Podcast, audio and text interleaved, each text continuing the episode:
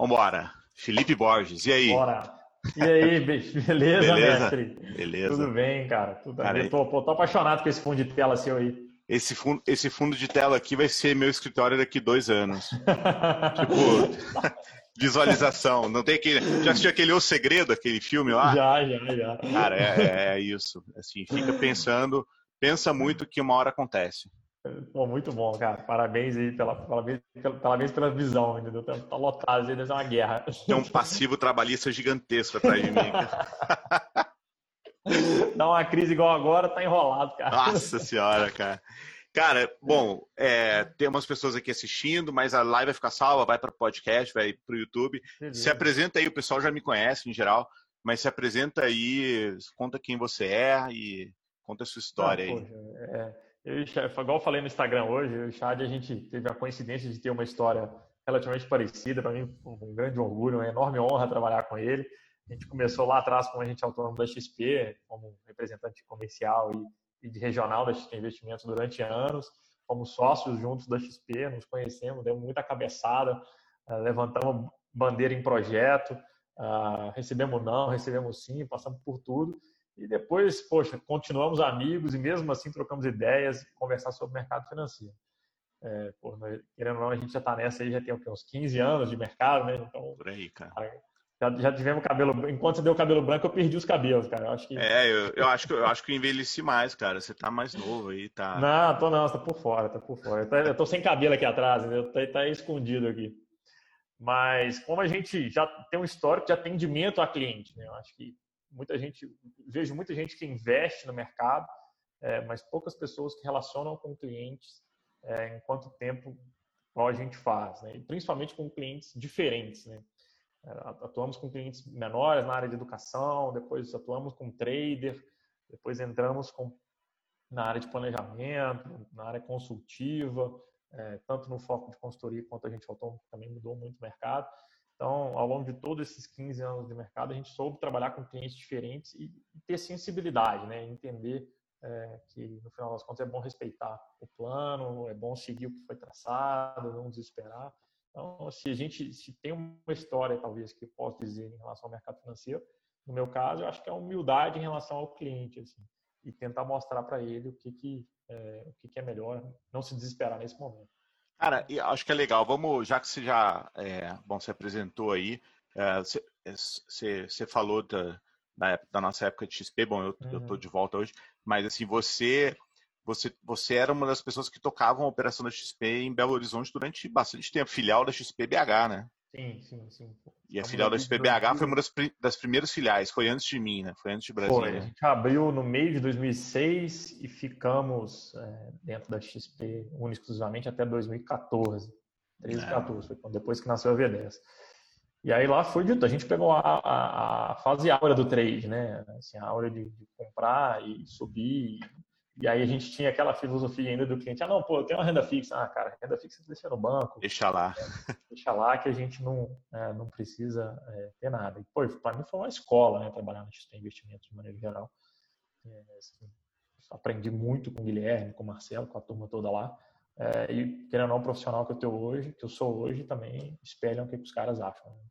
Jeito. É, cara, eu, eu, eu acho que, bom, eu, eu, eu, eu sou super fã da XP e a história que eles construíram, mas as pessoas que estão. Eu, eu, vejo muitas vezes, cara, e aí é, você pode uh, ver se você compartilha essa visão ou não, mas eu vejo muitas vezes as pessoas uhum. falando assim. Cara, para XP é muito fácil fazer o que ela faz hoje porque ela tem muito dinheiro, tem, sei lá, 7 bi de caixa. E aí a minha, a, o que eu meu contraponto é o seguinte, cara, quando a XP não era nada, 2007, eu entrei final de 2006, você entrou uhum. antes. Quando a XP não era nada, a gente também fazia. A gente não tinha medo, né? A gente ia lá é. e. A XP nunca teve medo, né? No final das contas, eu acho que é um pouco disso, assim, de. É, e foi uma empresa que às vezes é, o fazer era sempre na frente do planejar, né? É, isso era, é, e eu brinco que foi a XP é uma das poucas empresas que eu vi na minha vida que alguém corria dentro do escritório, de uma mesa para outra. Aí você para e pensa assim, pô, mas Quanto tempo que aquele cara ganhou ali saindo de uma mesa correndo e até outra ponta? Talvez cinco segundos, mas o senso de urgência eu nunca vi em nenhum outro lugar. É. Então, isso é, é de urgência para tudo, para o cliente, para o parceiro, para todo mundo. Ah, muito legal. Realmente é, muito grande. É, e, e, aí, cara, vamos entrar assim. Bom, 2008 a gente já estava lá. Eu, eu, eu, eu, quero começar falando da última grande crise que a gente passou. 2008 claro. a gente estava lá, o mercado desabou, a gente achou que a crise nunca ia acabar, a gente achou que, cara, o mundo ia acabar, que, as, que o capitalismo ia acabar e não acabou.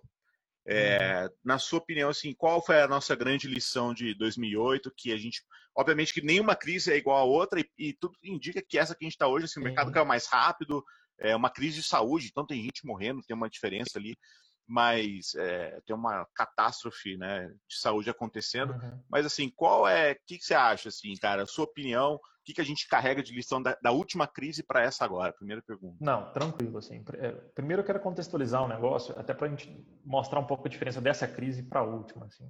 É, eu acho que na última, quando era uma crise estritamente financeira, né? eu acho que principalmente fora do Brasil sofreu mais. O Brasil, se você conversar com as pessoas de maneira geral, o sentimento pós-crise né, é, foi foi praticamente nulo, assim, ah, todo mundo sabendo que tinha, né, o Lula que apelidou aquele negócio de marolinha, é, e você conversava com as pessoas que não eram da área financeira, não viam uma crise diretamente, né?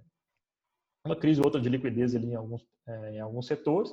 A gente vê, por exemplo, Minha Casa Minha Vida, que foi lançada depois e pegou os construtores e levou todo mundo embora. Acho que, falando de Brasil específico, eu, eu tive um sentimento muito de crise é, de, de, de, pessoas, assim, das pessoas machucadas com a crise na última que a gente teve pós 2014. Na crise de 2008, falando um pouquinho de mercado, né, já voltando para quem já está dentro do mercado financeiro, é muito difícil tá, ter uma visão além do alcance no meio da tempestade. Né? Você está no meio do furacão é, e realmente parece que não tem fim. Né? Aquilo lá vai durar pelo resto da vida, vai passar. Né? E acho que é, a, acho que a principal lição assim que eu vejo, por exemplo, principalmente das histórias dos clientes que a gente tem é, até hoje, é o quanto a alavancagem, de maneira geral, né, quanto, quanto o cliente é, compra além da sua capacidade, quando o cliente opera além da sua capacidade, é, é prejudicial. E aí, poxa, tanto eu como, como, você vimos patrimônios serem derretidos naquela época, né, pessoas perderem milhões de reais é, e a pessoa achar que ah, a bolsa saiu de 70 e foi para 30 e a cada 5 mil pontos o cara estava achando que era o fundo ia colocando mais e colocando mais e colocando mais. É, e aí aquilo lá não existia mais análise técnica, existia mais definição de perfil, não existia mais plano a ser seguido, porque lá simplesmente era um achismo, era um cassino, é, e a pessoa ia alavancando e a gente viu o patrimônio serem dizimados. É, o ponto principal da crise, né, aí falando já do ponto de vista financeiro, eu acho que tem que se sobreviver. Você tem que proteger o seu patrimônio e sobreviver. É, se eu puder dar um conselho para todo mundo é, que está ouvindo a gente ou que vai ouvir a gente, em momentos de crise, é muito mais importante você proteger o seu patrimônio do que você ganhar dinheiro. Então, é, poxa, se, se chegou no determinado nível que você aceitou a sua perda, não fica tentando acertar o fundo, não alavanca. Não, apesar de você ver lá uma ação variando 15%, 20%, não tenta fazer um day trade antes, tentando achar o, o, o mínimo, porque isso vai, a chance é 50-50, você não tem a menor noção do que vai acontecer amanhã. Pode ser que em um ano, dois anos o negócio volte. É, mas você alavancar é, e tentar acertar expectativas de day trade para ter rentabilidades superiores no curto prazo, é, foi o maior ensinamento que eu tive, não só em 2008, mas eu também. A primeira ação que eu comprei foi em 2002, Usiminas. Eu comprei, passou seis meses, acaba 70%. Eu já tomei um susto, né? Apesar de eu não ter muito dinheiro, eu falei, cara, esse negócio não é para ninguém. É, e, em 2008, não. Em 2008 eu já investia e já, já trabalhava no mercado. É, e, o, e, as histórias tristes que eu vi foram todas essas. São histórias de alavancagem e histórias de você tentar algo que você não é. Se você tem um perfil conservador, cara, não enfia tudo em ação não, porque ninguém sabe qual é o fundo é, se você tem um perfil agressivo e tem 100% em ações, não coloca 100, 150, 200, 300% em ações, é a gente pode ver é, o seu patrimônio todo embora. E quem sobreviveu à crise de 2008, cara, hoje está super bem. Né?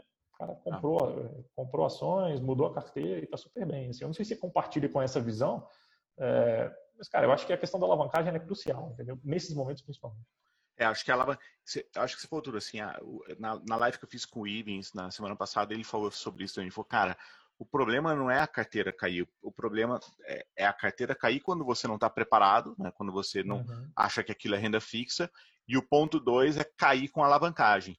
É, uhum. E cair quando você está alavancado. E aí, dois pontos, cara. É, a primeira, assim, não sei se você vai se lembrar, uh, se a sua memória tá boa, mas puta, eu vi que o, que o telhado, o seu sócio está aqui na live, e ele vai se lembrar. Em 2008 tinha uma operação que era moda, que era o famoso termo financiado. Lembra disso? Uhum. Cara, e, e, hoje, e hoje a gente não vê mais falar disso. Então, assim, acho que as pessoas estão mais conscientes, né? Termo financiado, assim, depois, eu não, não vou explicar isso agora, mas é, se alguém tiver uma dúvida, me chama linda, que eu, que eu respondo no particular no, depois da live. Mas assim, é uma operação que não faz o menor sentido. E a gente fazia isso muito, né? É óbvio que olhando agora, com cabelo branco e tal, olhando para trás, cara, você termava um papel, você comprava um papel alavancado e travava numa opção de. e vendia uma opção de compra. Então, assim, você está achando que vai subir muito, mas ao mesmo tempo você quer que suba no uhum. máximo um tanto, você não ganha mais. E, e a gente, e eu, e eu fazia muito termo financiado na, na, com, a minha, com o meu dinheiro, com o dinheiro dos meus pais, da, do meu pai na época. É, e, e, assim, não, não faz sentido. E aí, esse, esse é o primeiro ponto. O segundo ponto, cara, sobre o que você falou, é, a gente falou assim da visão do cliente. Então, não se alavanque, porque puta, você vai se alavancar tal, mas como profissional, né? A gente, puta, a gente viu e, e aí isso eu tenho falado com meus clientes quase todos os dias hoje, assim, nessa crise, essa crise é severa, tem saúde, tem gente sofrendo, morrendo, cara, tem uma guerra política, a gente já fala daqui a pouco de política também um pouquinho, mas, Sim. assim, o que, o que, é, quem já passou por outras crises, a gente passou, puta, 2008, a gente teve a Dilma, cara, que foi, sei lá, pior do que um tsunami, pior Sim. do que um coronavírus, a gente está mais tranquilo. Mas uh, tem algumas pessoas aqui no, na, que, no, na sala de bate-papo aqui no chat que são pessoas que estão começando no mercado financeiro, uhum. que estão como profissionais, não como investidores. É, o cara que acabou de se tornar assessor de investimentos, o cara trabalha no banco ali com gerente, como gerente de investimentos, está colocando ali a, uhum. o pé na água. O que, que você dá de recomendação para esse cara? Porque muitos deles me chamam falando, Felipe, meu cliente está perdendo em tudo. Assim, o crédito privado caiu, a bolsa caiu, o crack ele comprou lá da usina XYZ está caindo e o, sei lá, debênture incentivada da Congás está caindo. O que, que eu faço? É, o que, que eu acho, cara, nessa hora, assim, pro, pro, da visão nossa para o cliente, eu vou passar a nossa visão e o que, que nós estamos fazendo para os clientes de maneira geral, né? É, é, eu adoro um negócio que chama feijão com arroz, cara. O que, que é o princípio básico para você recomendar um investimento para o seu cliente? É conhecer o perfil do seu cliente. É, Sim, você tem que sentar com o cara, entender e reforçar o perfil com ele. Porque tem cliente também que eu entendo. O cara chega aqui e fala: Não, pô, eu sou super arriscado, eu quero é compração e tal, não sei o quê. E, e aí a gente, na ânsia de mostrar resultado, é, monta uma alocação para o cliente e na primeira queda o cara, pô, veja bem, mas eu não sabia que esse negócio caía, isso não é assim. Então, eu acho que então, é, back to basics, né? Vai no, cara, vai no perfil do seu cliente, revisa o perfil do seu cliente, reforça o perfil com o cliente, cara, ó, pô, legal. É, e acho que a gente também tem a, tem a vantagem de montar um plano. A gente, quando eu falo é, nós, né, é, a gente tem a vantagem de montar um plano para o cliente, porque não é simplesmente vender um produto financeiro, ah, cara, compra, compra essa ação X ou Qualquer tipo de investimento que a gente faz tem alguma lógica lá na frente. Então, revisita o plano, ó, cara, o plano é para ser seguido. É, se, for, se o cliente se, seguir o plano e mesmo assim se desesperar, cara, você pode voltar em exemplos passados. Eu adoro esse exemplo, que é o exemplo da Nikkei. Ah, qual foi a máxima da Nikkei? Em 1990. Quem comprou antes da queda está no prejuízo de 50% até hoje. Tá, mas o cara que foi comprando ali, aquele japonesinho que foi comprando todo mês, cara, o cara está no lucro de quase 100%.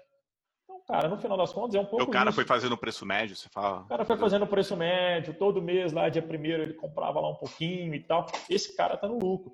Então, é respeitar o plano. Acho que é respeitar qual é o futuro do investimento. E, principalmente, é, e aí vamos usar uma, medida estatística aqui simples. Né? Se a carteira do, cliente de vocês tem 30% em bolsa e o restante simplesmente renda fixa, como a volatilidade de bolsa subiu demais, é, o risco da carteira do cliente aumentou de maneira proporcional, né? porque a vol aumentou. Né? Eu estou dando risco como uma medida simples matemática. Porque a vol aumentou muito. Qual que é o raciocínio lógico? Não é colocar mais bolsa, porque aí assim, eu vou triplicar o risco do meu cliente se der mais um problema. É manter a calma e falar assim, cara, eu acho que de repente agora, se vou, é, esperar o que, que vai acontecer. É, e eu escutei essa frase recentemente, é, inclusive da Empíricos, o Felipe falando o seguinte: não é porque a bolsa vai voltar para 90 mil pontos que ela vai estar mais cara do que agora 80 mil pontos. De repente, 90 mil pontos, eu posso ter uma clareza muito maior do que, que vai acontecer com os lucros das empresas, com o lockdown, e aí sim eu vou aproveitar a pernada de 90 para 120 de novo, do que eu tentar acertar o fundo no 70 e no 80 sem ter a menor ideia do que vai acontecer lá na frente, sem saber se esse lockdown vai durar 30, 60 ou 90 dias, ou igual a gente viu, por exemplo, na gripe espanhola na Califórnia, que teve cidades que ficaram 120 dias fechadas. Então, é, a clareza, né, a incerteza, ela está tão grande. O Itaú também lançou uma muito boa, para mim, um exercício de humildade enorme. Qual é a previsão de crescimento do Brasil? Ah, entre queda de 1 e queda de 5. Parece simples, né? O cara vai lá dar aquele chute enorme. Mas para mim é um exercício de humildade, que significa, cara, eu não tenho a menor ideia. Eu tenho uma das maiores casas de análise do Brasil, que se chama Itaú, e eu não sei. Né? Eu não sei mesmo. Então você tem que passar essa tranquilidade para o seu cliente, mostrar para ele que é importante respeitar o plano e não tentar acertar novos fundos. É, sobre os produtos específicos, aí eu acho que vale entender no detalhe qual é o problema de cada um. Ah, o problema do crédito privado é um problema de crédito ou um problema de liquidez? Abre a carteira, cara, esses fundos aqui são ótimos, ah, essa debênture aqui, esse fundo aqui só tem debênture de Petrobras, Vale, parece que é uma mera reprecificação, daqui a pouco o mercado volta, tá tranquilo, isso aqui tá tudo bem. Não, pô, isso aqui tá super problemático, de repente está na hora de sair, aí você adota uma postura mais conservadora, volta para um CDB, é, espera aparecer outras oportunidades, e a gente sabe, né, oportunidade não é porque é agora a oportunidade, tudo tem oportunidade.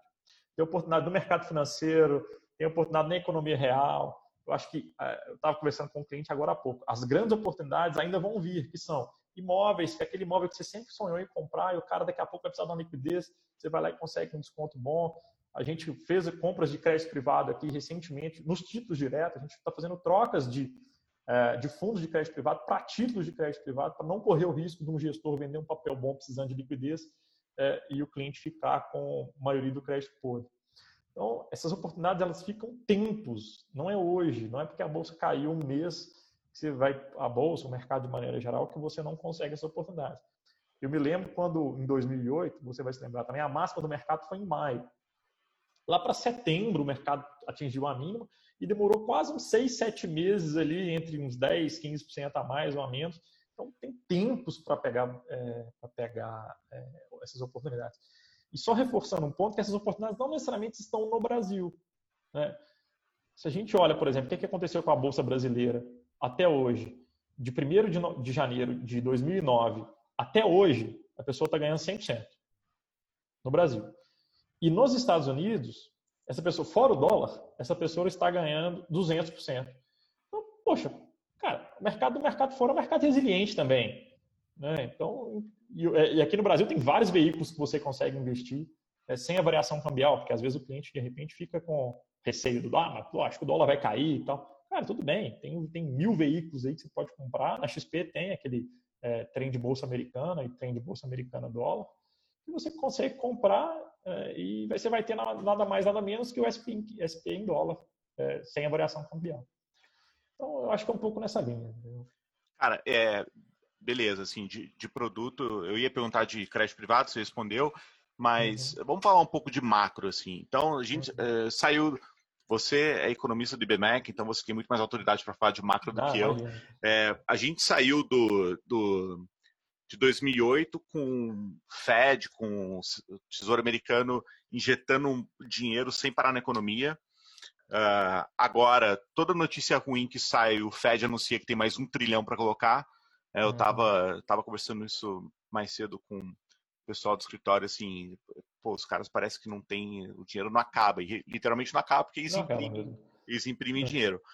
Qual que é a sua visão, assim, você acha que, bom, o que, que vem depois disso? Vem inflação, vem recessão, ou, enfim, a, a, a talvez não venha recessão agora porque estão injetando muito dinheiro, mas uma hora essa uhum. conta chega, e uh, tem bolha, não tem bolha? Qual que é a sua, sua cabeça? Vamos lá. É, assim, vamos pegar os mesmos raciocínios que nós tivemos ao longo de pós-2008, né? Porque pós-2008 também surgiram esses questionamentos, é, obviamente em outra escala, mas pô, quando o Fed começou com aquele negócio, com o quantitative easing, né, que é a impressão de dinheiro, é, e, e, o próprio estímulo fiscal, Cara, nós passamos anos, né, pós 2008, falando vai gerar inflação, vai gerar inflação, vai gerar inflação e o Fed vai ter que aumentar o juros. E isso nunca veio, né? Isso nunca aconteceu. E ficou todo mundo esperando a inflação. A inflação, quando eu digo, não é a inflação dos ativos, é a inflação é, da demanda mesmo, aquela inflação de alimentos, de, alimentos, de transporte e tudo mais.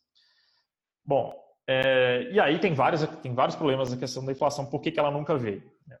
Ela nunca veio assim, de repente, por um, próprio envelhecimento da população de maneira geral. Você acaba, quando você está mais velho, você acaba consumindo menos. É, outra coisa é a questão tecnológica. Né? Própria, teve um choque, de oferta, um choque na oferta tecnológica tão grande que, poxa, agora é, produção de alimentos, transporte, essas coisas caíram de preço. É, e uma outra coisa que a gente também para e pensa na inflação, é, eu vou dar um exemplo bem simples aqui. O Uber só consegue ter uma viagem de carro barata porque tem um sócio tomando prejuízo. Né? Sim. Porque se fosse para o Uber dar lucro, cara, esse negócio tinha que ser mais caro. E, essa, e por, que, que, por que, que tem pessoa que está tão disposta assim, a, a, a, tomar prejuízo? Porque os caras entenderam que dinheiro, né, o, parafraseando o Ray Dalio, né? Cash is trash. Cash is trash, né? O cara tem que botar dinheiro em alguma coisa para ele tentar ver algum retorno. Tá? O que eu acho que pode acontecer é, é uma onda é, maior, né? é um pós-2008 condensado. E quando eu falo um pós-2008 condensado, é da seguinte forma: é, a gente vai ver inflação de ativo, de maneira geral, né? Assim, e aí você pode, não interessa o lugar do mundo que você está. É, cara, o imóvel vai subir de preço, ações vão subir de preço, títulos públicos vão ficar espremidos, os bonds vão valorizar. Então, isso aí tudo vai, né? Porque esse é, é o dinheiro na economia. Só que a, quando você faz isso, a porta de saída fica a porta de saída é a mesma, a porta de saída fica muito estreita. Então, o que, que a gente corre o risco de ver? São ativos dispararem, é, ter um gap social, até comentei isso hoje no Telegram, um gap social aumentar, com o gap social aumenta a polarização, vai diminuir a globalização de maneira geral, né?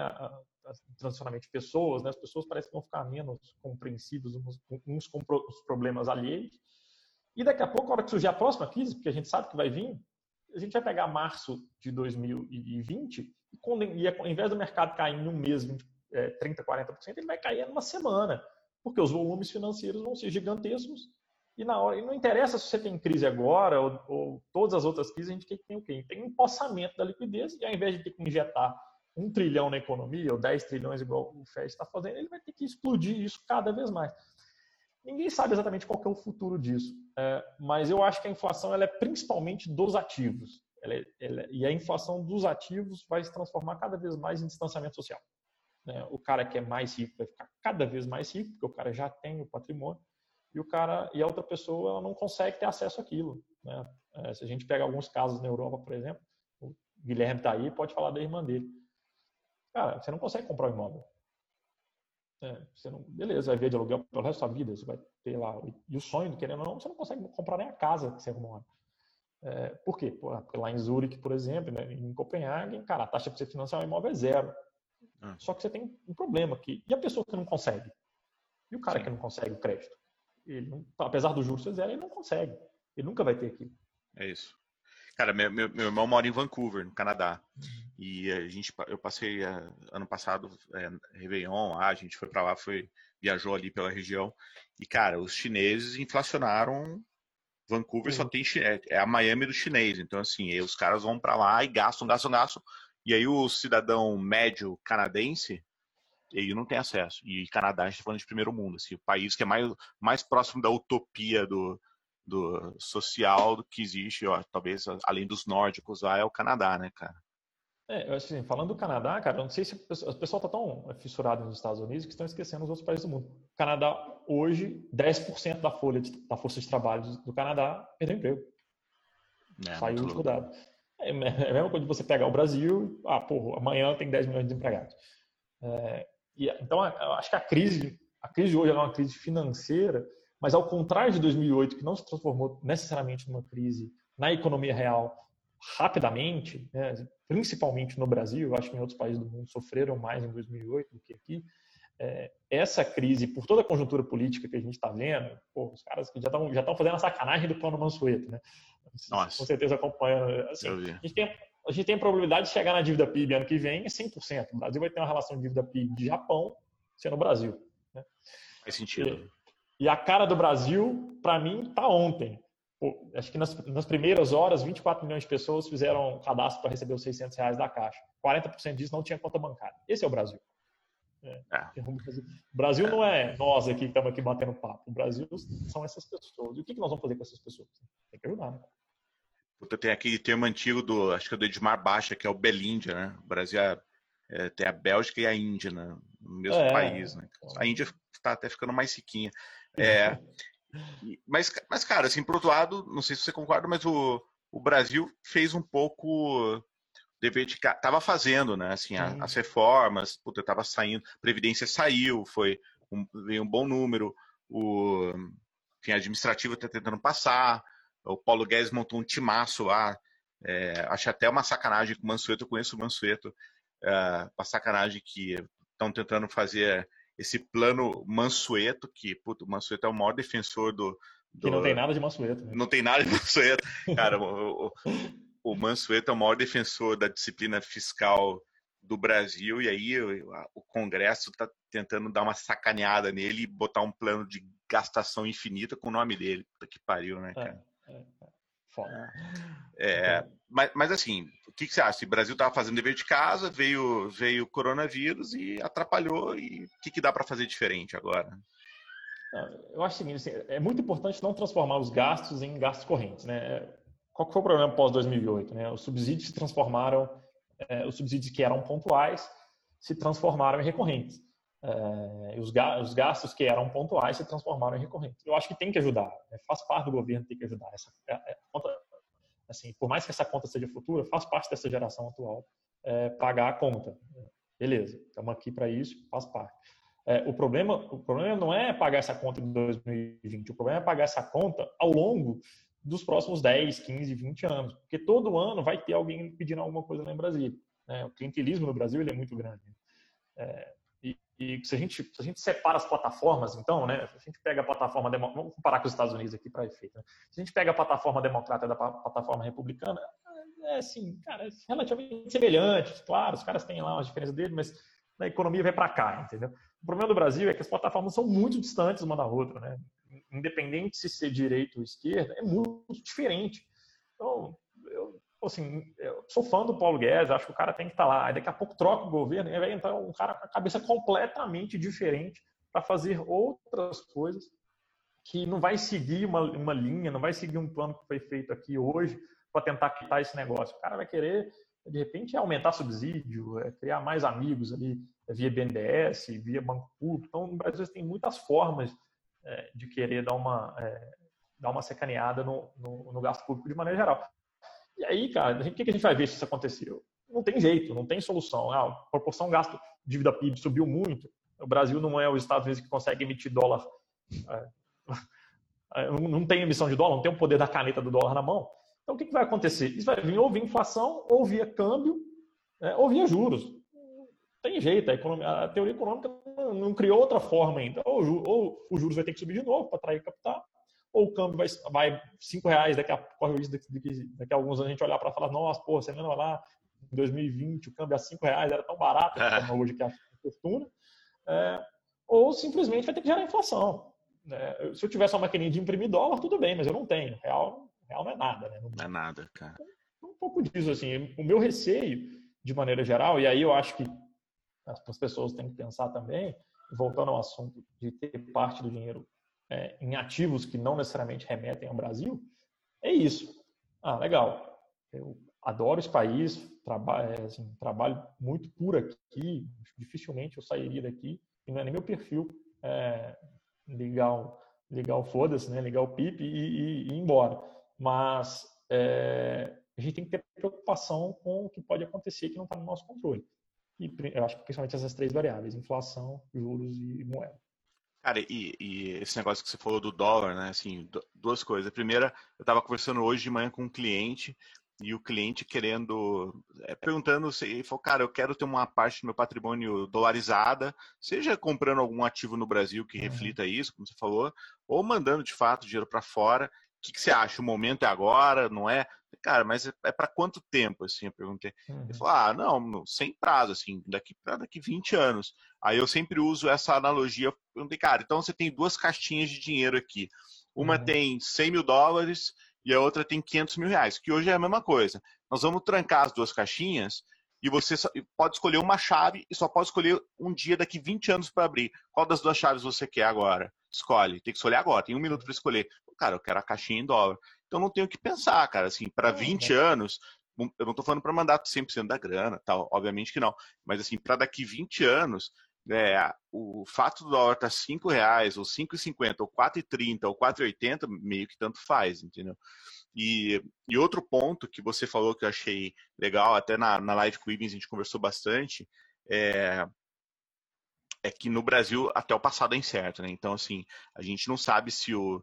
É, eu também sou super fã do Paulo Guedes, acho que a maioria das pessoas que estão aqui assistindo, sejam investidores ou profissionais de mercado, é, concordam que, o, que a equipe econômica estava indo num caminho super positivo, não tinha muito o que criticar.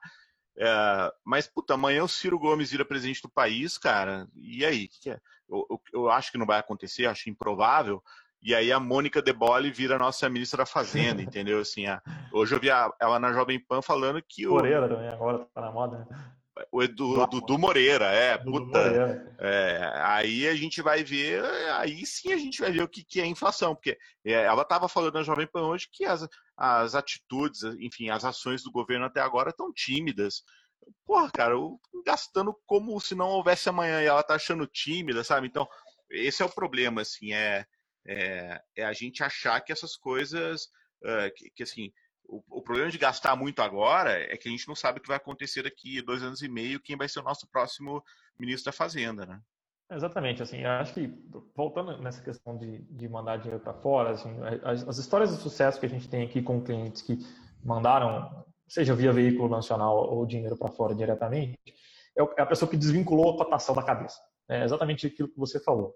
Ah, cara, se eu mandei para lá 100 mil dólares, você tem 100 mil dólares. Você não tem 100 mil dólares vezes a quantidade em reais que isso significa tanto. Sim. Assim, é, a pessoa, se a pessoa começa a ver isso em reais, começa a ficar doida. Né? Porra, meu dinheiro lá em dólar não está valendo nada, independente da, da rentabilidade.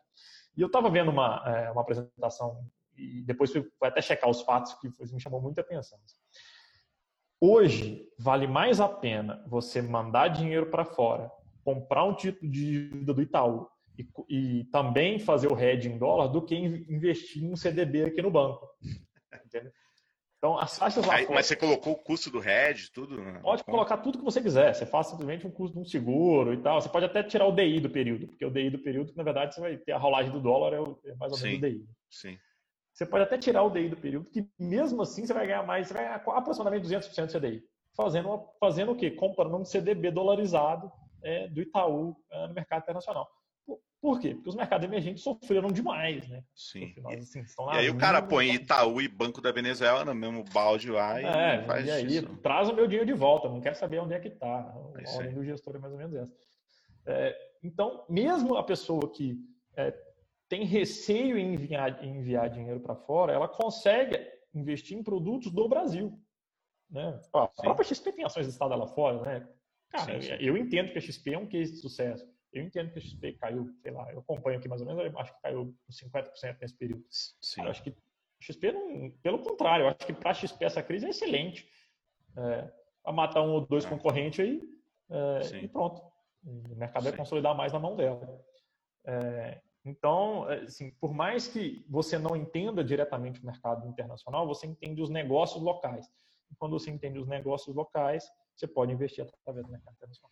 E Legal. E, assim, no, no dia a dia, assim, é, a, é, a, gente não sabe se, você falou no começo, a gente não sabe se a gente está no, no, fundo do poço, uhum.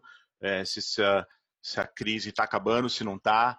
É, tem uma discussão política bizarra no Brasil que se tem isolamento vertical ou se não faz isolamento vertical, se uhum. tranca o velho em casa ou se não tranca o velho em casa. Enfim, é, eu acho, cara, assim, não, se olhar os países que saíram, que estão saindo desse negócio, é, isolamento vertical funciona, tem que ter critério, tem que testar todo mundo, obviamente, tal. Mas eu acho que a discussão política perdeu totalmente, totalmente. o rumo aqui no Brasil. Eles não sabem para onde. Escutei uma, Escutei uma muito boa. Agora, como é que é? é hidrocloriclina de direita e isolamento vertical de esquerda? Né? Alguma é, coisa assim, né? não, da pelo, outra. É, pelo amor de Deus, cara. Não é dá para entender. É, eu, eu, cara, eu tava conversando com um primo, não sei se ele tá aqui, foi que talvez entrasse. É, agora há pouco, assim, 20 minutos antes de a gente começar, ele é, puta, tá na zona de guerra, tá na parte, ele é, ele é médico, cientista, uhum. e eu falei, cara, e aí, assim, por que, que ainda tem tanta discussão da hidroxicloroquina, se funciona, se não funciona? Ele falou, cara, porque, assim, cientificamente tem que esperar mais umas duas semanas, mas, puta, você tá, você pulou do avião e tem o um paraquedas, ah, você não vai perguntar se o paraquedas está certificado pelo Inmetro ou não, né, cara? Você puxa o paraquedas e, porra, é o que tem. E, e aí ele acha que, assim, já tem uns estudos avançados na Itália que, que para tratar o paciente avançado, né, que a hidroxicloroquina não, não resolve. Ele falou, cara, a gente vai sair uma hora desse negócio, mas e aí ele falou, e ele não é um cara de direito nem de esquerda, ele é um cientista, cara. Ele falou, cara, a discussão política é bizarra, assim. O, não faz o menor sentido o que esses políticos estão fazendo. O governador de São Paulo é, falou que vai quarentenar e quem sair de casa vai ser multado. Puta que pariu, sabe? Tá, tá bizarro. Mas, cara, uma hora vai acabar. Né? Eu, vamos lembrar, puta, é, 11 de setembro, eu, eu, era estagiário lá numa empresa alemã e a gente assistindo a torre gêmea caindo, aí eu pensando, caralho, meu sonho era conhecer Nova York, eu nunca vou poder ir para lá, porque né, vai ter ataque terrorista e vão explodir a cidade. E as coisas passam e, e as crises passam. Cara, daqui para frente, como que a gente, o que, que, você acha que vai ter de impacto de mudança no mundo, que no, no nosso mundo, assim, o que, que, você acha que hum. vai melhorar, que vai mudar, enfim? Ah, eu acho que assim, é, essa é a pergunta de um milhão de dólares, né? É, até por coincidência, a minha resposta passa por um vídeo que eu fiz na semana retrasada, é, exatamente com esse questionamento: até onde a bolsa vai cair? Ó, eu não tenho a menor, menor ideia onde até onde a bolsa vai cair, mas uma certeza especificamente eu tenho não foram as empresas, não serão as empresas né, que, que voltarão às mesmas empresas lá atrás. Então, a gente tem um mix de empresa que levou a bolsa até 120 mil pontos. E eu tenho certeza absoluta que não será o mesmo mix de empresa que vai levar de novo a bolsa até os 120 mil pontos. Porque alguns negócios ficam para trás, alguns negócios ficam obsoletos. E eu dei um exemplo de Petro e Vale. Pô, quem comprou Petro antes da crise de 2008 está em prejuízo até hoje. Então não está em prejuízo pouco. Petro chegou a 50 reais e agora está, sei lá, 15 reais, alguma coisa assim. É, a pergunta maior, que, que, que, assim, essa é a pergunta, quando eu falo que essa é a pergunta de um milhão de dólares, é o seguinte, tá bom, pa, passando tudo que a gente teve aqui, é, qual é o negócio que vai ser, do, é, assim, que vai ser determinante nos próximos 10 anos? É, pô, eu, eu, acho que, assim, nós né, estamos inseridos num contexto, nós, quando eu falo como agente de investimento de maneira geral, que somos muito beneficiados. É, porque, para assim, para a gente, quando a gente olha lá, qual era, a gente, a gente vem de uma época que o CDI era 15, 20%. Cara. A gente ia conversar com o cliente, cara, porra, bicho, não vou é. ficar aqui arriscando para colocar dinheiro, cara, lá no Itaú me entrega isso aí, cara, um abraço, tá? É, e a gente ficava ali batalhando para tentar ganhar 2, 3% a mais de CDI para mostrar para o cara que fazia uma diferença gigantesca. 10% de CDI era 2% no ano. O cara tinha uma carteira de, é, de um milhão de reais, pô, uma diferença enorme. É, então, com, as, com, a queda dos juros e como os investimentos, de maneira geral, se transformaram é, mais sofisticados, acho que sim, nós estamos num setor é, privilegiado. Agora, é, eu questiono muito, talvez, é, a estrutura que eu estou inserido hoje. Poxa, meu escritório tem seis salas de reunião, todo mundo engravatado, todo mundo bonitinho e tal. Será que isso se permeia? Será que as relações elas vão ficar mais sinceras e menos visuais? Isso é uma, isso é uma dúvida que eu tenho. Será que tem, no final será que eu tenho a necessidade de estar aqui? Estou uhum. é, aqui pagando aluguel, condomínio, IPTU, beleza. Querendo ou não, é, poxa, é, é, algo que tem, que tem que ter? Tem que ter. Mas será que eu preciso realmente dessa estrutura física? E aí vamos, vamos transcender. Ah, vamos pouco chegar à conclusão que eu não preciso dessa estrutura física. Tá bom, para onde que eu vou? Será que os coworkings vão, vão melhorar? Porque o coworking tinha aquele negócio que era meio estranho. Mas se o cara der uma cara melhor para o negócio, é, alguns contratos foram renegociados, e aí você tem uma rotação né, de mesa, né? Poxa, eu tenho, minha empresa tem aqui, sei lá, 20 pessoas, é, e, eu preciso local, na verdade, eu preciso de um box de 10 pessoas, porque não é todo mundo todo dia que vai para o escritório. Né? Poxa, uhum. mais ou menos eu consigo fazer um rodízio. O que, vai acontecer com a construção civil? Né? O que, vai acontecer com o imóvel comercial? e toda essa cadeia. Agência envolve... bancária, né, cara? Agência o, bancária, cara. O Itaú é, fechou não sei quantas agências agora, e aí no, no, no, no call de resultados, eles falaram: as agências estão temporariamente fechadas, mas a gente vai aproveitar agora para medir a eficiência de cada uma. E a gente sabe que o Itaú, assim, eu, eu, eu não go gostaria de trabalhar no Itaú, mas eu sou acionista, no momento não, mas eu seria acionista e sou correntista do Itaú.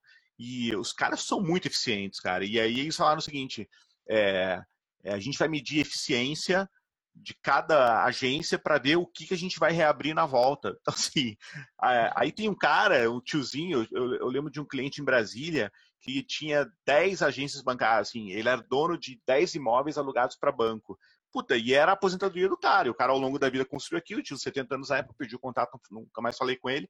Mas, puta, se, se metade dessas agências fecham, ou, ou, ou, fecharam ou vão fechar ao, ao longo dos próximos anos, a dinâmica de vida do cara mudou. É o que você falou, a construção civil, puta, já tem que ser repensada, né? É, cara, pô, vou dar um exemplo recente. A gente está acompanhando essas lives de, é, de, de, pessoas e de artistas de maneira geral. Olha a desintermediação desses caras. É. Pô, Jorge Matheus e Marília Mendonça colocaram 3 mil pessoas no, é, 3 milhões. No, 3 milhões de pessoas no, no, na live do YouTube. Tá bom. Cara, esses caras nunca deram um show para 3 milhões de pessoas. A gente conversa. Cara, se, tá bom, vamos supor que eles cobrassem um valor qualquer lá e tivesse uma quebra de 90%. Eles nunca faturariam o que eles faturariam se estivesse vendendo ingresso para live. E eu, sinceramente, eu pagaria. Sim. Eu pagaria, pô, sou fã dos caras, vou pagar. Agora, pensa o cara que é produtor de evento. O, o, quanto o cara roda, né? Tipo assim, o cara roda tudo, de bar, de aluguel de plataforma, é, de luz, de show. O cara agora fala assim, bicho, eu, eu até faço um show para você, mas eu quero a transmissão, a transmissão é paga, a transmissão é minha. Então, os, acho que esses, esses mercados vão mudar. Né? Eu, eu, vi uma matéria da, Cro, da Cogna que colocou bom, uma quantidade de milhares de alunos online em 24 horas. Ah. E, eh, se a gente olha em ensino à distância, ensino à distância todo mundo tem um certo preconceito, porque a gente viveu, a gente não viveu né, no ensino a gente não cresceu no ensino à distância. Sim. Então a gente parte do pressuposto que o ensino à distância é pior e tem que sair barato. Será? Será que o IBMEC é. cobra mensalidade aqui, vamos supor, de dois mil reais? cara tem, uma, tem um cap de aluno, cara, só cabe 50 alunos na minha sala. Cara, beleza, você pode fazer IBMEC aqui em qualquer lugar, só que a mensalidade continua sendo dois mil reais. É, então, tem alguns negócios que vão mudar. Acho que não é o primeiro, primeiro impacto. O primeiro impacto é a mudança. É, é, assim, são negócios que vão ficar no, no caminho é, em, relação a outros negócios.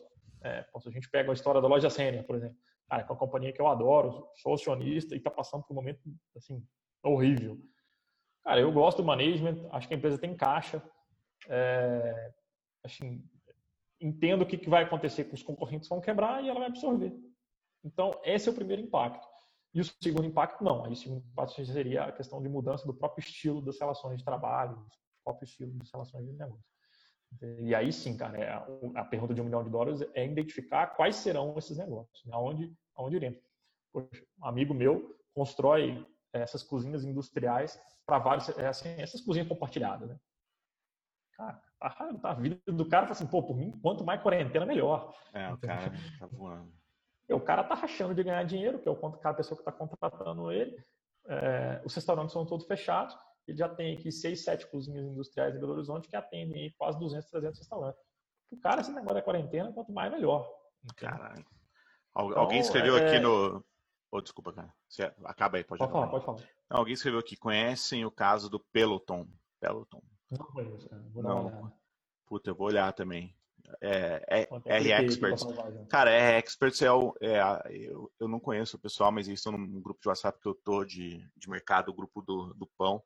E é uma, é uma empresa de real estate, assim, que faz. Tipo, pelo que eu entendi, assim, podem confirmar aí, pessoal da R-Experts aí.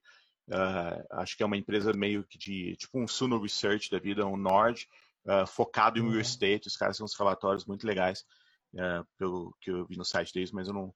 não advisory real estate aí, ó. É isso mesmo, é isso mesmo. E, puta, agora, agora eu quero saber o, o caso da Peloton é aí, porque sou curioso. Pô, vamos botar o cara online aqui ao vivo, é. aqui na, na, na live aqui, ele explica pra gente. É, é. Mas, mas assim, eu acho o. Aí, o Gui, Gui, se você tiver afim de entrar aqui para contar o caso do Peloton, se tiver a ver aí com, com o que a gente está falando, puta, vai ficar. Vai, vai enriquecer. Vai completar bem, cara. Vai completar bem aí. É. Se ele topar, eu ponho agora. Lucas, convence o Gui aí a, a entrar. Eu vou até ativar ele aqui, ó. Ah, tô em outro call. Puta. Cara, só deixou Pô, quando acabar, avisa a gente aí. É, avisa a gente.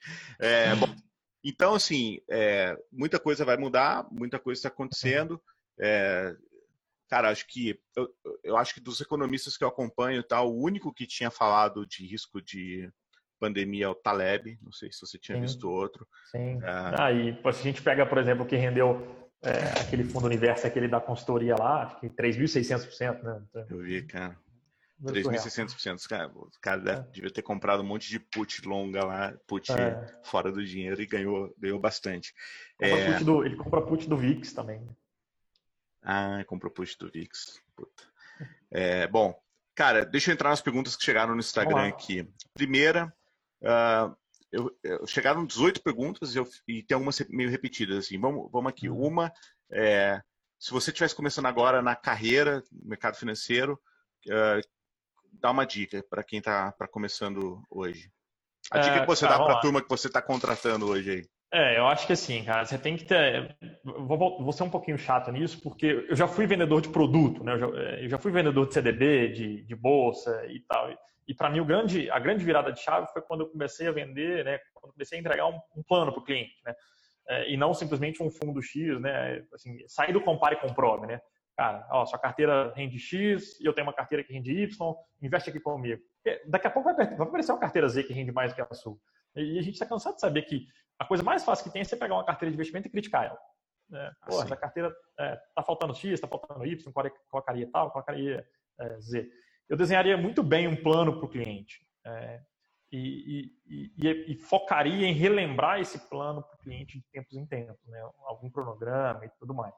É, do ponto de vista de captação de clientes, eu acho que o momento está excepcional. Assim, hoje as pessoas entendem mais o que é isso, é, precisam investir melhor, né? precisam investir é, mais por todos esses motivos que nós estamos falando, os investimentos ficaram mais complexos, vai ser mais difícil obter rentabilidade. Ah, o que é 110% de CDI hoje? Cara, 110% de CDI hoje não é nada. Me perdoa, não é nada. Né? É. Daqui a pouco 110 de zero vai continuar sendo zero. Não, o Itaú está dizendo que a Selic vai bater um e meio no final do ano. Assim. É. Você viu isso? Então, assim, é, esse, essa, essa, esse paradigma de percentual de CDIs vai acabar. É, então, eu, eu, mas eu focaria muito na questão do plano. Cara, olha, eu vou desenhar uma estratégia baseada nos seus objetivos de vida, no que você quer para sua vida, e essa explicar muito bem a razão do produto, porque às vezes o cliente não quer necessariamente, ele apresenta lá cinco fundos de investimento, é, pô, cara, eu coloquei aqui cinco fundos na sua carteira. Ah, por que a gente não escolhe o que rende mais? Então, não escolhe o que rende mais porque ele não faz a mesma coisa dos outros, eu não posso ser irresponsável. É, vou dar um exemplo agora. Assim, toda crise tem isso, né, Richard? A gente já viu isso aí. Sempre tem alguém que ganha nas crises. É, mas para mim, o cara que ganhou na crise. É, eu, eu, eu, não gosto de investir nesse tipo de produto. Né? Hoje eu estava até conversando com o meu cliente. Falei assim, cara, mas pô, esses fundos de ações aqui caíram e houveram fundos de ações que subiram. Sim, mas o que eu espero quando eu invisto num fundo de ações é que ele caia quando o mercado caia. Sinceramente, eu espero que ele caia menos quando o mercado cai, espero que ele suba mais que quando o mercado sobe. É, eu não espero que o fundo ganhe dinheiro nessas crises. Essa outra parte, tem uma outra parte aqui em ouro e dólar que eu espero que dá dinheiro quando, quando o mercado passa por crise. Mas o que eu espero na parte de ações é que caia mesmo. O dia que não, o dia que não cair, você pode ter certeza que nós vamos resgatar. Porque significa que o cara está fazendo alguma coisa é, que a gente não entende o que o cara está fazendo. Tá o cara não está não tá respeitando o mandato ali. Né? Ele não está respeitando o mandato ele está assumindo um risco talvez desproporcional à carteira dele. Então eu estou vendo alguns, algumas pessoas aqui, ah, por que a gente não tem um fundo X ou um fundo Y? Porque ele subiu na crise. Cara, nós não temos de propósito. E com certeza não teremos, porque o plano lá atrás era esse. Então, quando você monta o plano e sai do compare e comprove, é, cara, fica assim, acho que é, é, é o caminho para seguir com, com, todos os clientes, porque de tempos em tempos você vai reforçar o plano com o seu cliente. E do ponto de vista de captação e prospecção, é, acho que, assim, talvez, talvez não pelo momento de crise financeira das pessoas, que estão um pouco receosas, mas, cara, assim que der uma acalmada, vai ser o melhor momento. Porque todo mundo vai querer saber, todo mundo vai querer saber como se planejar financeiramente, como investir, como melhorar, como ter mais rentabilidade. Cara, é, isso que você falou, é, é, é eu falo isso para todas as pessoas que me procuram para perguntar sobre a carreira. Assim, quando está tudo subindo, quando está tudo bonitinho, quando está tudo uma maravilha, é, as pessoas acham que são gênias e ninguém, ninguém quer saber de aconselhamento de ninguém. Tipo, se você, puta, você está saudável, correndo na rua, uh, fazendo exercício, comendo alface, tomate, batata doce e peito de frango, e tá tudo bem, você não precisa ir ao médico, cara. Mas no momento, aí você começa a tossir, aparece uma ferida estranha no braço, você fala, puta, eu tô precisando de alguém, precisa olhar isso aqui. E o ano passado, não sei se o telhado ainda está aqui, mas ano passado no Instagram, estava uh, numa época de, de, mercado subindo lá, novembro, sei lá, outubro, novembro, tudo subindo, tudo, né, qualquer ação subia. E alguém me perguntou na caixinha assim, cara, uh, é, você fala de, de, fundos e tal, mas eu ganho mais dinheiro do que 90% dos gestores do mercado. Aí eu falei, cara, eu duvido que você ganhe mais dinheiro do que o Monkey Stocks, é aquele perfil que o cara sorteia. Você viu? Ele bom, sorteia uma carteira toda semana e tava dando 100% no ano, sei lá. Eu duvido que você ganhe mais dinheiro que o Monkey Stocks, assim, não se ache gênio.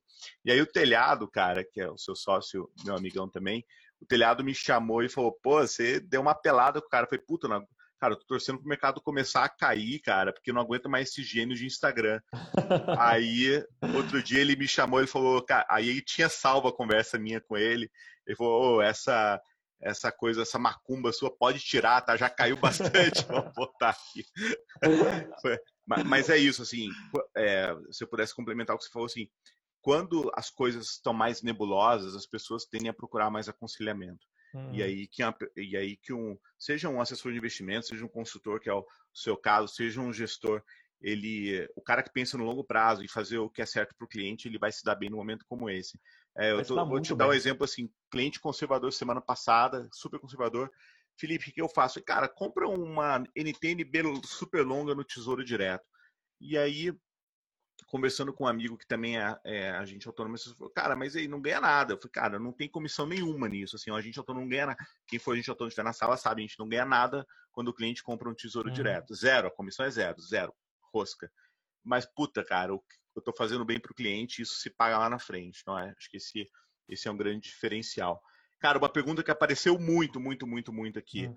Recomende um livro uh, ah, para o investidor o livro que marcou sua vida. Aí as pessoas a, a, variação da pergunta foi o livro que te marcou, livro que você sempre recorre em momentos difíceis. E a terceira pergunta que também veio sobre livro é, é o livro que te fez entrar no mercado, que mudou sua vida. Cara, vamos lá, assim, é, um livro, um livro que marcou a minha vida, cara. É, um, um, primeiro, um livro que eu recomendo para todo mundo, né? É, What I Learned When I Lost é, a Million Dollars. É, eu não sei se tem ele em, em, em, português. Mas, cara, ele é muito bom. É a história de um trader é, nos Estados Unidos que se estrepou lindamente com, com o mercado futuros. E, cara, ele começa o livro com uma analogia muito simples, assim. Cara, ninguém tinha pretensão de entrar na livraria e lá na área de, de neurologia, devorar aquilo lá tudo e no outro dia bater na porta do hospital e falar assim, cara, eu vim aqui para operar as pessoas. Então, por que, que você faz isso com investimentos de maneira geral? Por que, que você faz isso com trade? Né? Você vai lá, compra um, dois, três cursinhos e acha que já está um gênio que é operar. Então, poxa, aquilo lá para mim é um ensinamento, assim, um exercício de humildade que todo mundo tem que ter. É, cara, assim, tem um livro que eu adoro que eu recorro sempre quando tem alguma, é, algum questionamento. É, eu já tinha algumas coisas anotadas, né? Acho que eu aprendi isso um pouco de você, que você também gosta de anotar tudo. Eu já é. tinha muita coisa separada minha anotada é, não tinha nada muito da maneira organizada e de repente caiu o livro Princípios do Ray Dalio na minha mão e, cara, eu já devo ter lido aquele livro pelo menos umas seis vezes. Caralho, eu não li esse livro, cara. Todo mundo fala desse livro, do Ray Dalio. É, muito bom, você vai, adorar. Assim, ele, aí, para mim, foi muito bom, porque é, eu consegui organizar as minhas próprias ideias. É, é, claro que tem coisas lá que não, não assim, é demais, mas, mas é muito bom, cara. Assim, é um livro que eu sempre recorro. E o livro que me fez entrar no mercado, na verdade, não foi um livro. É, eu fiz um curso no IBMEC na época que é, um cara que chama, chama Ricardo, que quem é de Belo Horizonte conhece ele aqui, chama Tio Patinhas. Ele até era assessor de investimentos na, na XP, trabalha na Nex Investimentos aqui. É, eu fiz um curso no IBMEC e foi a primeira vez. Alô? E cara, alguém Alguém entrou aqui, vou tirar o som do cara aqui. Tá. E aí foi o primeiro curso que eu fiz de mercado e, eu, e aí assim, é, o que mais me chamou a atenção no curso foi o book de oferta. A primeira vez que eu vi um book de oferta, falei, cara, esse negócio é um negócio muito louco, quero trabalhar com isso aí. E depois tive a sorte de, é, de conseguir um estágio e trabalhar. Você aí começou na gradual, né, cara? Comecei na gradual, cara. Eu e o Guilherme lá na gradual, 2004. Nem e existe mais. Do... Existe ainda a gradual? É. Não, cara, a dona foi presa. Foi presa, né? Lava Jato. É. Caralho. Nem foi, nem sei se foi Lava Jato diretamente, mas foi alguma coisa com evasão de divisas, uma confusão qualquer. É, e aí é, dei sorte, assim, mas eu indicaria pelo menos esses, esses dois, assim, What I Learned When I Lost a Million Dollars. Tem até, tem até um resuminho dele no, meu, no nosso canal do YouTube. É, e esse Princípios, que eu acho que é um livro que, é, cara, se você consegue absorver 50% do livro, você tem resposta para todas as perguntas. Boa. Outra que apareceu aqui de duas pessoas diferentes. Ah, agora eu quero saber o seu, peraí. Essa pergunta eu quero saber de você, porque você é um cara que lê bastante. Cara, eu, eu leio bastante, assim. O livro. Puta, eu, eu tô aqui no escritório em casa, né? Tô, tem, o fundo aqui é o meu futuro escritório, mas eu tô em casa hoje. O fundo é só ah. uma, uma coisa. Um livro que eu adoro, cara, que eu, que eu leio sempre, assim, tá do meu lado aqui. Às vezes eu folheio ele quando eu tô meio entediado, é esse aqui, ó. Ih, cara. Ah, não tô conseguindo ver, peraí. Ah. Genius Failed. Não, sei. Cara, essa aqui é a história do Long Term Capital Management, que era um fundo que era alavancado tipo 500 para 1, que esse fundo desencadeou a crise da Rússia em 98. Então, assim, é, quase quebrou o mercado inteiro americano, todos os uhum. bancos. É, o Unibanco tinha dinheiro nesse fundo na época, grandes sócios. É, enfim, o livro é, cara, é, é, muito legal, você não consegue parar de ler. Esse é muito bom, mas é mais técnico, assim, é para quem uhum. é, fala muito de derivativo e tal. Mas um livro que eu acho muito bom, cara, que eu acho que todo mundo deve ler. Também, assim, aproveita agora, compra no, no, no e-book aí na Amazon. É, é o livro do, do Ivan Santana, chamado Mercadores da Noite. Ah, pô, é, o, proble o problema desse livro, cara, do Ivan Santana, é que o Ivan Santana tem dois assuntos sobre o qual ele escreve: mercado financeiro e queda de avião. E, uhum. e o Mercadores da Noite é disparado o melhor livro de mercado financeiro dele. Os livros de queda de avião, ah, o, o, esqueci o nome do príncipe mais famoso lá. Esses de queda de avião eu não li porque eu tenho pavor de avião, e aí se eu ler, cara, aí que eu nunca mais entro no avião. Mas Mercadores da Noite, cara, para qualquer um, assim, qualquer pessoa que goste de, de é aventura, puta, tem tudo no meio, assim, é um é, é muito legal o livro. Assim, se alguém comprar, que tiver aqui comprar, não gostar, me fala que eu devolvo o dinheiro que o cara pagou, porque é impossível não gostar. O livro é sensacional. Mas eu assim, tem um monte que eu poderia recomendar. O Ivens me recomendou semana passada um livro que eu tinha lido, mas que eu peguei de volta para ler do Taleb, que é o uh, o Food by Randomness, que eu acho Food que é a, é a, Iludidos pelo Acaso, tem em português. Uh -huh. Vale muito a pena ler. É, não é também muito técnico. Os outros livros aí são mais técnicos, mas eu começaria é, os, por aí. Cisne Negro é interessante. Se você pular a parte estatística meio, meio mala do, do economista ali, tem, tem uns insights legais também. É, é. O Rápido Devagar é mais fácil de ler, cara, nessa linha. Sim, sim. Rápido, Devagar, devagar do, é do Kahneman. Muito, muito bom. É uma bibliazinha, mas assim, é, você, você, lê, você lê de forma saudável, assim, é, não é aquele livro denso, entendeu? É muito então, bom. É muito bom. Muito, muito bom. bom. E aí a última que apareceu aqui também duas vezes, para encerrar, tá dando uma hora aqui, eu prometi que ia ser uma hora. É, uh, se vocês tivessem que escolher uma ação para comprar hoje, tem que ser ação, não pode ser bond, oh, não pode ser LFT. Uma uh -huh. ação para comprar hoje e só vai poder vender daqui 15 anos na Bolsa Brasileira. Qual seria? Cara, uma ação hoje, ó, vou, vou, vou ter que falar de umas que eu tenho, tá? É, pode escolher cara. duas, vai, se você quiser. Cara, tá bom, duas. Acho que, cara, a preços de hoje, é, eu ficaria com loja sênior. Acho que, assim, eu entendo que o momento é muito difícil, mas os caras. É, é, é, é o tipo de empresa que eu gosto. A empresa tem dono, né? não é uma empresa de capital pulverizado, é uma família que é dono. É, os caras estão num momento muito ruim, então os caras entregam lucro crescente, market share crescente e margem crescente nos últimos 20 anos. Cara. Então, cara, os caras têm história. É, e pegaria um banco, que eu acho que, pô, vamos lá, né, cara, vamos, vamos escolher aqui uma que eu tenho também, vamos ser conservador, né? Vamos, vamos no arroz com feijão. Cara, acho que Itaú não tem mistério. Entende? Itaú. Negócio, é, poxa, ah, são, são donos de metade da XP, que daqui a pouco vai crescer também. Os caras é, têm acesso a valuation, é, são hipercapitalizados. Acho que se fosse me manter duas ações por 15 anos, eu iria né, uma, dois históricos de gestão e geração de caixa. Não tentaria acertar é, negócios futuristas, não, porque está tá além da minha visão. Eu sou mais conservador nesse ponto aí. Você estava outro dia empolgado com SLC agrícola, né? Cara, eu gosto de SLC, é, gosto bastante de SLC. Entendo que é mais uma, é, entendo que é um negócio que a gente até tem na nossa carteira recomendada é, de ações, é, mas é porque hoje está tão fácil é, escolher uma ação dessa, está tudo tão descontado, que, cara, optar pelo conservadorismo não precisa. Qual que, é o, qual que é o case de SLC, cara? Eu lembro de SLC do IPO, depois cara, não olhei SLC, mais. SLC ela é proprietária rural, cara. É, ela não arrenda a terra. Então ela, ela, tem, ela tem um case imobiliário e ela tem a produção. Então ela é muito, é claro que é muito capital, assim, você precisa de um, muito intensivo em capital. É, o forte dos caras, se não me engano, é soja, milho e algodão. É, exportação, é, mas eles são proprietários da, da unidade rural. Então, cara, é super profissional, assim, cara. E aí, o que a gente vê, no, no, no final das contas, também, tanto nessas duas empresas, uma coisa que você está falando aí que vai completar. Cara, eu gosto de gestão boa. E como é que você tem gestão boa? O cara que tem empresa na mão. Se o cara tem empresa na mão, ele tem KPI de tudo. Tudo tem KPI, cara. Tudo tem indicador. Ah, pô, cara, pegou as agências, aproveitou esse momento, a agência está ruim, corta. Eu tenho certeza que os caras da loja Renner também estão assim, cara, ah, pô, vamos pegar aqui quem são, quem são as lojas que faturaram mais, faturaram menos. A gente sabe que no momento de crise, né, quando está todo mundo, quando tá todo mundo muito bem, você está andando numa estrada, né? Vamos pegar aqui uma analogia que eu escutei recentemente, achei super inteligente. O cara me contou que escutou isso da BR Mons.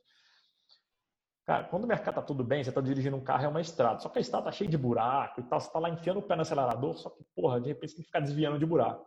Dá uma crise, cara, diminui a velocidade, vai lá, tampa buraco, conserta pneu, conserta suspensão e tal, não sei o quê, porque daqui a pouco os caras que ficaram acelerando demais durante a crise vão se estrepar. Então é melhor, de repente, você consertar o seu carro, dar aquela pavimentada é, na estrada, que a hora que você precisar colocar o pé no acelerador, você vai muito mais longe do que qualquer outra pessoa. Então, esses, assim, transformando um raciocínio simples, essas seriam as duas ações que eu teria. Agora eu quero saber a sua também. Não, cara, eu tenho falado do Banco do Brasil, porque eu acho que está descontado, está negociando a preço de empresa falida. Eu acho que tem um uhum. case legal ali de talvez de privatização, eventual segundo o governo Bolsonaro. É, se não for privatização, tem um monte de eficiência ali para ganhar. É, eu iria Banco do Brasil. O pessoal está perguntando no chat aqui qual foi o primeiro papel, Lojas Renner, isso aí. É. Bom, legal. Cara, para encerrar aqui, onde que as pessoas podem te achar? Onde que você está online? ah, cara, eu tô tá... online lá no. Poxa, eu tô online lá no, no Instagram, no arroba fs.borges.